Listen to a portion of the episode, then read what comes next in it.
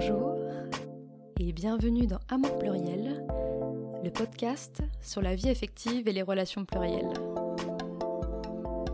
Je suis sexothérapeute et conseillère conjugale et je suis ravie de vous retrouver pour ce nouvel épisode. Si vous avez besoin d'être accompagné dans votre vie affective, vous pouvez me contacter sur mon site internet amourpluriel.com. Est-ce que tu peux me parler de ta situation sentimentale aujourd'hui Où est-ce que tu en es? Oui, oui, oui, tout à fait. Alors, euh, je suis en couple depuis maintenant deux ans euh, avec un jeune garçon de 28 ans. En fait, on est ici là tous les deux pour parler de ta phase de libertinage. Oui. Voilà, puisque avant euh, ta relation monogame, tu as été euh, très libre dans tes, dans tes relations. Oui, oui. Est-ce que tu peux la situer dans le temps Euh, non, elle est insituable parce que j'ai beaucoup entrecoupé euh, relations monogames et libertinage quand j'étais euh, un peu plus jeune encore. Euh, j'ai commencé par des relations monogames euh, vers 18 ans et puis autour de mes 20 ans, je me suis lancé dans le libertinage pour parfois euh, atterrir sur une relation monogame et puis parfois repartir et, là je me suis encore bah, pour m'arrêter euh, un peu plus longtemps. Comment est-ce que tu décrirais le libertinage? C'est quoi pour toi? Le libertinage, je dirais que c'est une, c'est une, pour moi, c'est un envol, une certaine liberté. Il y a très peu de contraintes selon moi dans une période libertine. Comment je pourrais le décrire Euh, Très banalement, à l'idée d'avoir plusieurs partenaires, euh, de ne pas forcément leur rendre de compte, de euh, vraiment de, m'envoler, quelle que soit euh, la morale, quelle que soit euh, leur opinion, leur tendance à s'attacher. euh, c'est d'échapper à un, un système de normes que je ne supporte pas bien souvent. Et le libertinage me permet vraiment de- d'exprimer ce besoin de liberté qui est très fort. Donc liberté plutôt en niveau sexuel? Oh, pas que sexuelle, liberté d'action. Il faut rendre compte dans une relation monogame à quelle heure on, on se situe chez soi, à quelle heure on rentre, ce qu'on fait la journée. Euh, les activités, euh, elles sont parfois euh, rendues consensuelles, on s'accorde avec elles, alors que dans une période libertine, personne, personne ne m'arrête. Et donc toi tu as plutôt fréquenté le milieu libertin gay? Oui, oui, fatalement, ouais. oui, oui, oui. ouais, ouais. Le milieu gay, je- oui, oui, tout à fait. Euh, alors, euh, je l'ai fréquenté euh, alors par deux, par deux biais principaux. alors, le sauna. Euh, je sais même pas comment, je pourrais même pas te dire comment j'ai atterri au sauna. Je pense que j'ai dû regarder de l'extérieur et ça m'a intrigué. J'ai dû y aller avec un ami euh, qui m'a proposé, je crois. Donc, euh, sauna, un, un milieu sociologique très fécond. euh, J'y allais au- au- au- tant en tant qu'acteur qu'en tant qu'observateur. Je trouvais que c'était vraiment très intéressant d'observer un sauna. Comment est-ce que ça se passe concrètement? Alors, euh, alors il y a plusieurs, euh, il y a plusieurs saunas, donc il y a plusieurs milieux. Euh, chacun euh, se décrit d'une manière unique, mais dans le sauna dans lequel j'allais le plus souvent, euh, alors il y a deux saunas principaux. Là, ce qui était redondant chez moi, c'était, euh, il y avait un côté très narcissique dans le dans le sauna. Des miroirs à foison, tout le monde se mirait, tout le monde se mirait dans le regard de l'autre. euh, euh, beaucoup de garçons se pavanaient dans les couloirs près des chambres où vous pouvez coucher avec eux, euh, sans regarder les autres, juste comme des objets de consommation possibles et sans qu'ils puissent poser un seul regard sur l'autre parce que ce serait s'abaisser à, une consommation, ce serait baisser à, à vouloir désirer. Alors voilà, ils s'affichaient passivement comme objet de consommation, c'était très intéressant. Il y avait aussi ces jeux de regard, ces jeux de cacher-montrer qu'il y avait avec pas mal de, pas mal de gays. Euh, parfois, certains venaient frontalement, parfois d'autres venaient euh, de manière plus, plus subtile, en, en regardant, en réinsistant, en, en trouvant un territoire euh, possible d'accès. Et donc comment est-ce que ça se passe? Quand tu arrives, est-ce qu'il y a une, salle principale euh, Alors oui, alors il y a souvent le, bah, l'endroit où tu te déshabilles. Voilà, donc on est, on est nu et on a une serviette. Le plus souvent. hein, dans les trucs. petite Voilà, alors oui, ça dépend des journées. Mais oui, oui, oui, oui, on a une serviette. euh, on peut quand même dissimuler les parties génitales. Et, euh, et après, tu entres dans le, dans le bain, tu entres dans la fosse aux ours. Et euh, donc, tu as, euh, tu as des chambres à coucher, tu as des miroirs, tu as, tu as parfois une, une salle télévisée. Tu as un bar, souvent, ben, c'est- il y a souvent un bar, c'est un lieu de socialisation, le bar. Tu as l'endroit pour fumer aussi, autre endroit de socialisation. Et puis tu as le jacuzzi, le sauna en tant que tel, et le hammam. Quand tu parles des jeux de cacher-montrer, Oui. à quoi tu penses? Bah, je vais penser par exemple à des situations où euh, certains garçons euh, n'osent pas manifester leur désir de manière crue et par conséquent vont euh, approcher un autre garçon par un jeu de regard pour voir s'il y a un intérêt partagé et euh, il se fera d'abord subtil pour aller de plus en plus insistant si euh, l'interaction fonctionne. Ça peut aussi euh, être dans une forme de cache-cache géant où par exemple euh, un tel va se trouver dans une salle, ils vont se retrouver ensemble et puis euh, la personne va partir pour voir si le désir est, est partagé. Donc il peut y avoir du, du sexe en groupe aussi? Il peut y avoir du sexe en groupe, alors c'est plus rare. C'est plus rare le sexe en groupe euh, de ce que j'ai observé. J'ai souvent remarqué que les relations sexuelles se font à deux quand même euh, beaucoup parce que les, les jambes sont assez exiguës.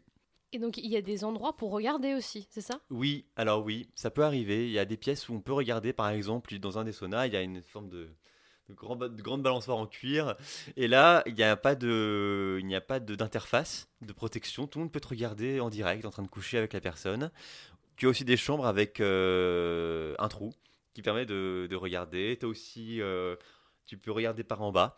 Le... C'est déjà arrivé que des personnes me regardent euh, euh, de manière très voyeur, voyeuse, de par le bas.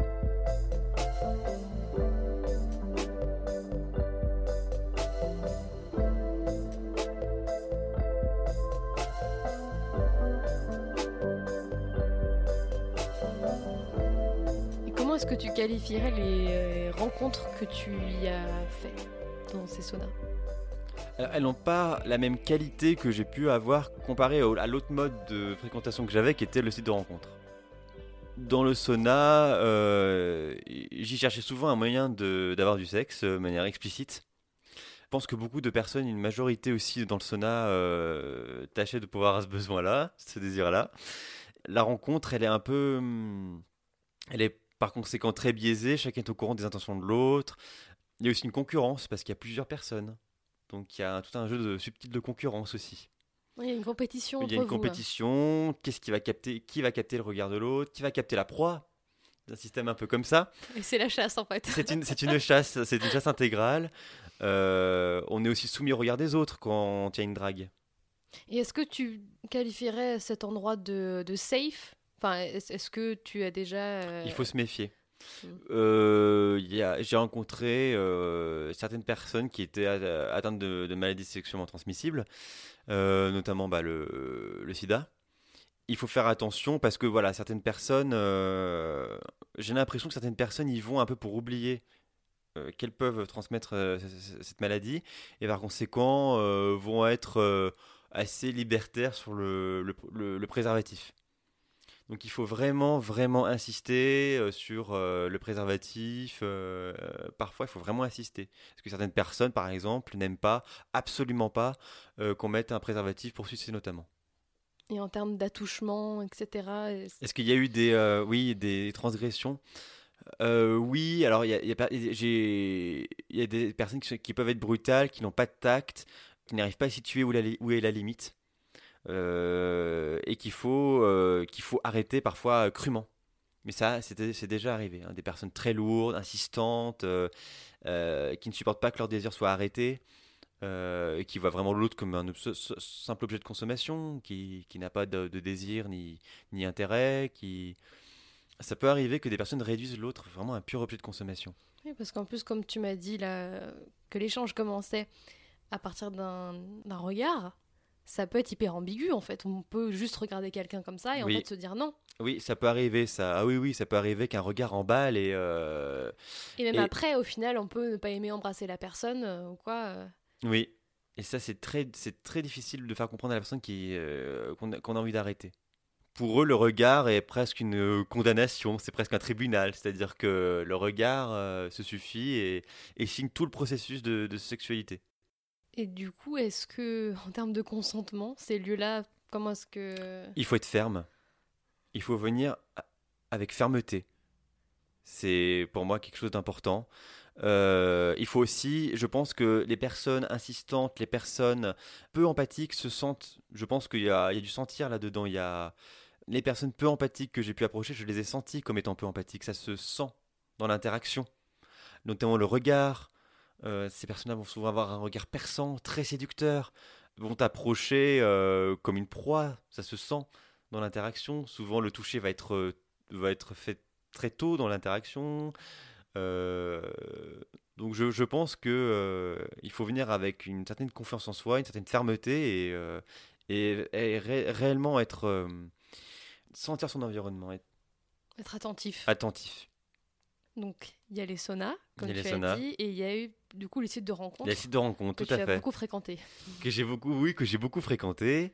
Euh, bah, c'était d'ailleurs le, les, le premier moyen de socialisation euh, que j'ai eu avec les gays, les sites de rencontres.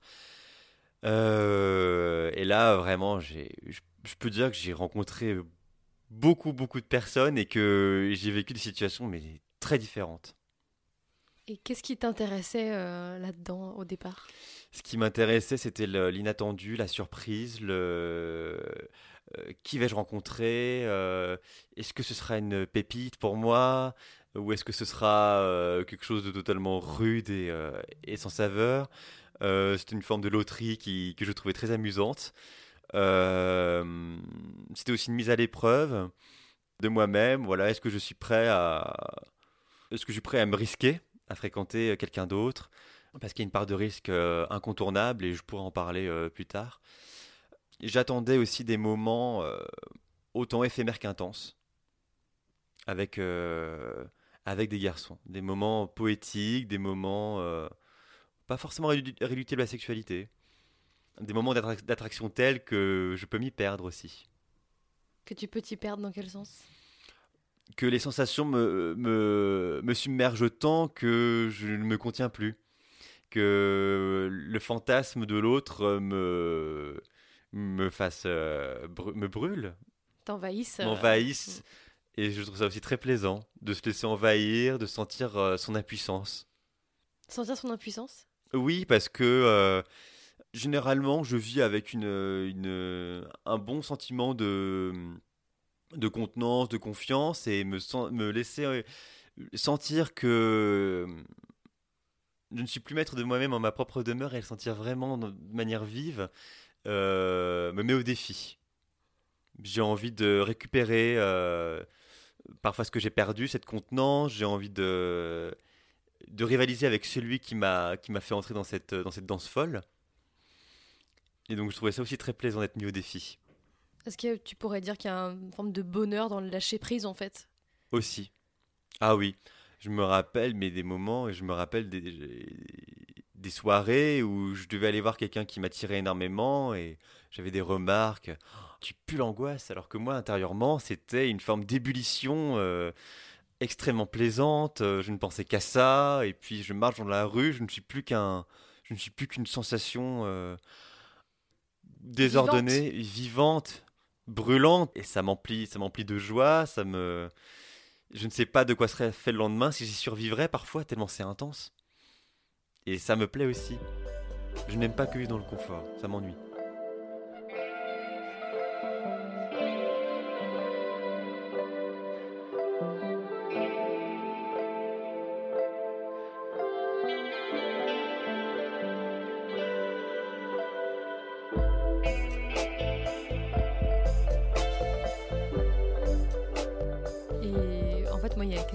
Que tu m'avais dit il y a quelques mois qui m'a vraiment marqué par rapport au, libertinage. Parce que c'est vrai que bah, moi je le voyais assez comme euh, quelque chose de, voilà, de, de, très sexuel et de euh, d'immédiat en fait. Hmm. Voilà. Euh, sans engagement aucun. Et, et, je dois avouer que moi personnellement j'en avais une vision un petit peu négative. Oui. Et puis tu m'as évoqué le terme poésie poésie du libertinage et qu'en gros tu avais euh, dans certains moments connu vraiment un, une beauté en fait dans, dans la rencontre. Est-ce que tu peux m'en parler un peu plus? Oui, oui, alors, euh, alors moi j'aimerais d'abord revenir sur cette négativité du, Mhm. du libertinage parce que je trouve qu'elle est très présente. Moi je me rappelle, euh, je suis dans une université catholique et euh, on a eu un cours sur l'éthique affective avec un maître qui disait, euh, de manière tout à fait, voilà, qui disait manière banale et qui, pour lui c'était une évidence que les homosexuels ou plus avaient une tendance à une consommation euh, qui était juste de l'ordre de leur génétique presque. C'était implanté en eux qu'ils avaient une consommation frénétique et que euh, ça s'arrêtait là. Il n'y avait rien d'autre, c'était que de la simple consommation.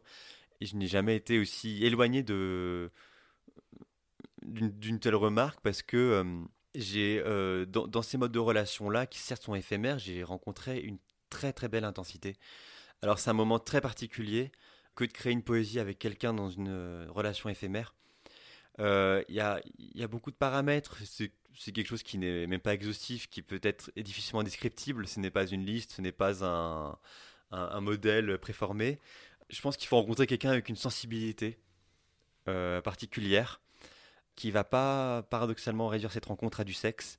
Il y a cette mise en, cette mise en abîme d'abord dans la rencontre, c'est-à-dire voilà, on va, on va d'abord discuter, on va, on va apprendre à se connaître. Il faut une certaine sensibilité, il faut aussi avoir la conscience que euh, ce moment sera éphémère et ça, ça apporte une certaine gravité à l'événement. C'est-à-dire qu'on a le sentiment que la personne, on ne la reverra sans doute plus. C'est peut-être probable. C'est unique en fait. C'est unique, c'est un moment qui est, qui est resserré dans le temps, euh, qui est éphémère et qui, qui ne se reproduira plus, qui sera qui n'aura pas la banalité de d'une rencontre parfois euh, étirée dans le temps. Euh, c'est un moment important parce qu'on sait que ce sont deux personnes sensibles qui se rencontrent et on a le besoin, quand il y a cette communication-là, cette, cette sensibilité-là, de, de partager un moment unique. Je- oui, c'est presque cette mélancolie de dire que l'autre l'autre ne sera plus ne sera plus apporté. Il y a cette euh, c'est aussi cette aisance parce que la personne, on sait qu'on ne la possède pas.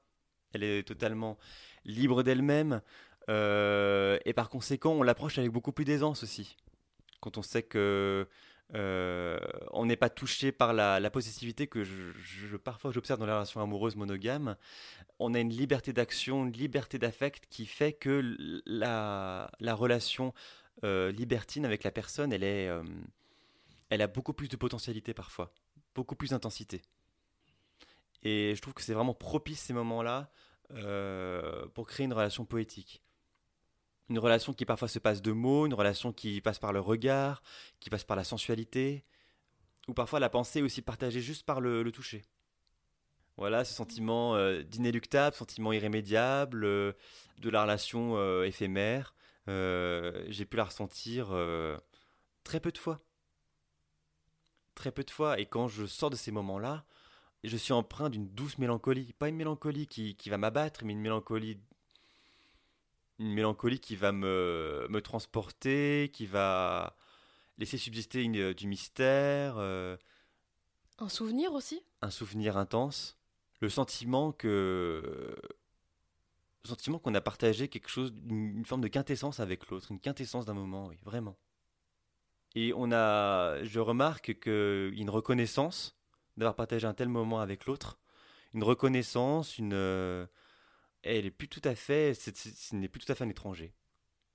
Ça me fait penser euh, au fait que des fois, il y a des gens qu'on croise dans notre vie, avec qui on va échanger très peu, enfin, dans- en termes de, de durée, mais on a l'impression de la connaître euh, totalement, quoi. Mm. Enfin, il y a, y a- totalement, peut-être pas le, le terme, mais en tout cas d'avoir saisi, euh, enfin, d'avoir euh, atteint son intimité Oui, assez rapidement, en fait, oui, voilà. et qu'il y a, il y a une connexion qui s'est tissée naturellement.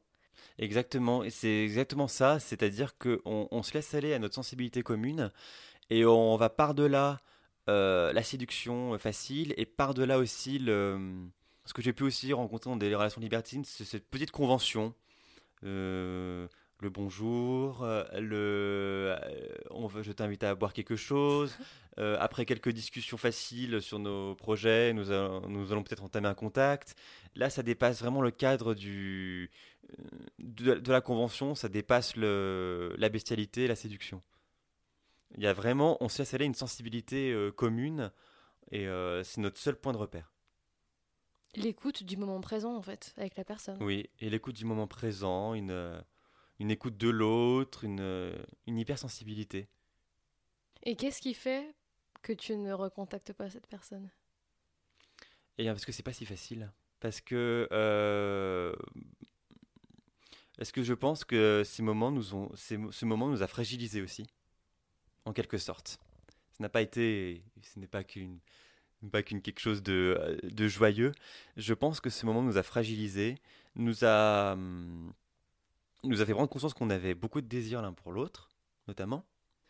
Et euh, se laisser aller à cette parole est difficile. Et par conséquent, euh, lorsqu'on essaie de se recontacter, il y avait une forme de d'incommunicabilité parce que nous étions sur la défensive en fait. C'était difficile de, ensuite, après avoir partagé ce moment qui était unique, de revenir dessus, de revenir vraiment dessus.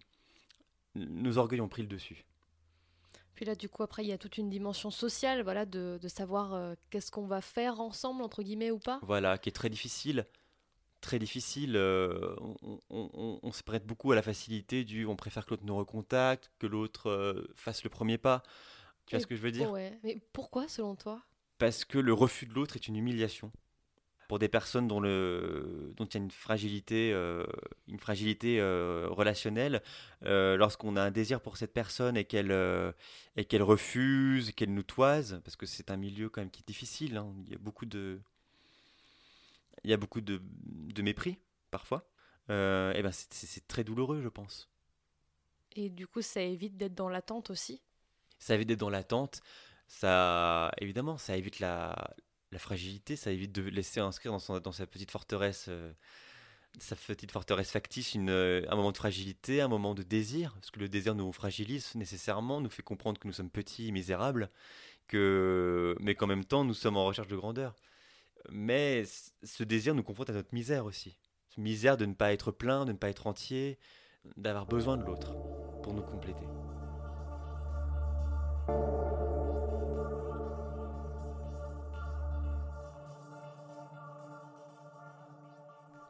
Et aujourd'hui, avec euh, du recul, qu'est-ce que tu retiens de ces expériences? Je, je, ressens un bon souvenir de ces expériences. Vraiment, je ne regrette rien. Même les pires expériences, elles n'ont pas été, n'ont pas été non plus dramatiques. Euh, j'ai fait des rencontres euh, très originales. vraiment, j'ai fréquenté mais un, une mosaïque de personnes très différentes, de milieux sociaux très différents, d'opinions très différentes. Euh, j'ai eu des modes de relation très différents aussi. Vraiment, ça m'a enrichi, véritablement. Ça m'a permis de me familiariser avec aussi des difficultés de contact que j'avais euh, à cette période-là. J'étais quelqu'un de très solitaire, très renfermé, qui avait vraiment du mal à, communiquer, entre, à faire confiance en l'autre. Et là, je me suis vraiment jeté dans, un, dans une marmite brûlante et j'étais ivre dedans. Et ça t'a beaucoup appris sur toi-même. Ah oui. Ah oui, vraiment. J'ai j'ai vraiment, vraiment été en contact de mes fragilités, de mes très grandes fragilités dans ces contacts-là. Et c'est ça qui est intéressant, c'est que j'y revenais, j'y revenais par les rencontres, ces fragilités-là revenaient à mon, à mon endroit, elles se manifestaient parfois plus intensément, parfois d'une autre manière, mais c'était les mêmes qui revenaient, c'était les mêmes. Et à force de retour, à force de retour sur moi-même, eh ben, j'ai appris à les connaître davantage et à mettre un mot dessus. Donc oui, c'est une épreuve, mais c'est une épreuve, euh, je trouve, qui nous forge, oui, vraiment. Je vais revenir rapidement sur euh, l'anecdote que tu as dite là par rapport à, ce professeur oui. à l'université.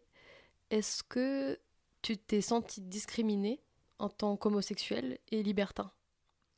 Oui, tout à fait, oui, oui. Alors je me rappelle que j'ai, j'ai pouffé de rire, mais je, c'était un rire euh, amer. Je trouvais vraiment que c'était prévisible d'un homme pareil un homme qui va passer son temps à écrire des, euh, relations amoureuses euh, hétéro, hétérosexuelles, voilà, qui a déjà un, biais euh, idéologique très fort, c'est que voilà, c'est un, homme chrétien.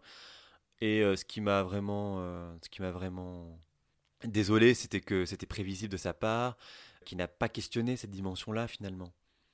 Je pense que c'était quelque chose qui, qui venait d'un on-dit. Je vois mal cet homme avoir fréquenté le milieu et je me suis senti discriminé parce que voilà, de la part de quelqu'un qui s'affiche comme un sachant, qui s'affiche comme un professeur, déballer juste des, des stéréotypes qui n'ont pas été pensés, je me dis que nous sommes dans un beau milieu d'imposture parfois, parfois et parfois souvent à l'université.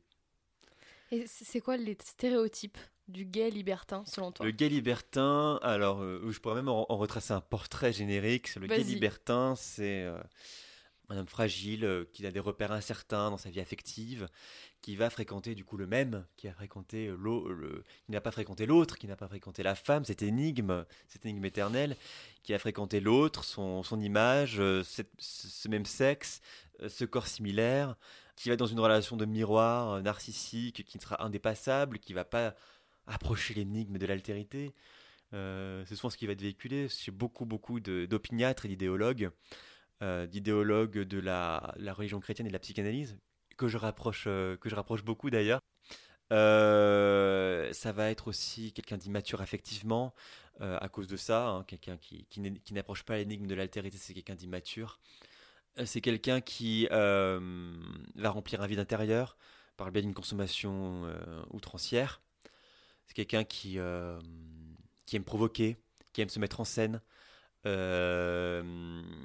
aime faire la folle, qui aime parader, qui a besoin qu'on le regarde, voilà, qui va être très égocentrique. Euh, l'homosexuel euh, stéréotypé et stigmatisé, c'est aussi euh, le gay qui très très maniéré.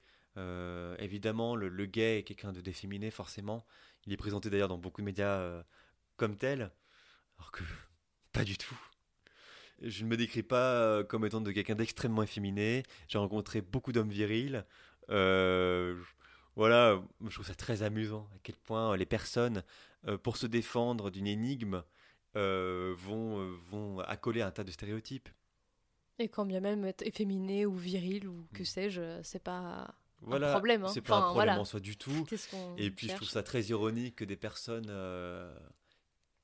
des personnes qui vilipendent les, homosexuels comme n'ayant pas atteint l'énigme de l'altérité en sont même incapables à notre endroit. C'est pas parce qu'on est hétérosexuel qu'on connaît l'autre, bah qu'on bah le rencontre. Il y a plein d'autres qu'on ne connaît pas quand on est hétérosexuel, qu'on ne s'autorise pas à connaître parce qu'on en a peur. L'homosexuel parfois fait peur, parce qu'il est nécessairement une minorité, et par conséquent il a un système de normes qui est plus volatile, qui n'est pas le même que celui d'un professeur hétérosexuel chrétien comme j'ai pu en voir. Et qu'est-ce que tu auras envie de répondre à tous ces préjugés? Euh, vous m'amusez dans votre, euh, dans votre connerie. Et je vous regarde en, souriant. je vous regarde avec un grand sourire. Et si tu avais un message à transmettre aujourd'hui aux, personnes qui nous écoutent, qu'est-ce que tu leur dirais? Le libertinage, euh, si tant est qu'on y est préparé, est une aventure formidable qui nous apprend à nous connaître nous-mêmes. En passant par cette marge de risque qui est nécessaire pour se connaître, je pense qu'on ne peut pas se connaître dans le confort on, acquiert une liberté intérieure euh, plus développée parce que on, s'autorise à on s'autorise à, au stigmate, on s'autorise au stéréotype, on s'autorise à, accepter ce stigmate des autres. Et donc on acquiert justement en, s'y autorisant euh, un gain de liberté supplémentaire. Et puis voilà, une, une plus grande tolérance, une plus grande ouverture d'esprit. Euh, c'était un voyage pour moi le libertinage, un voyage.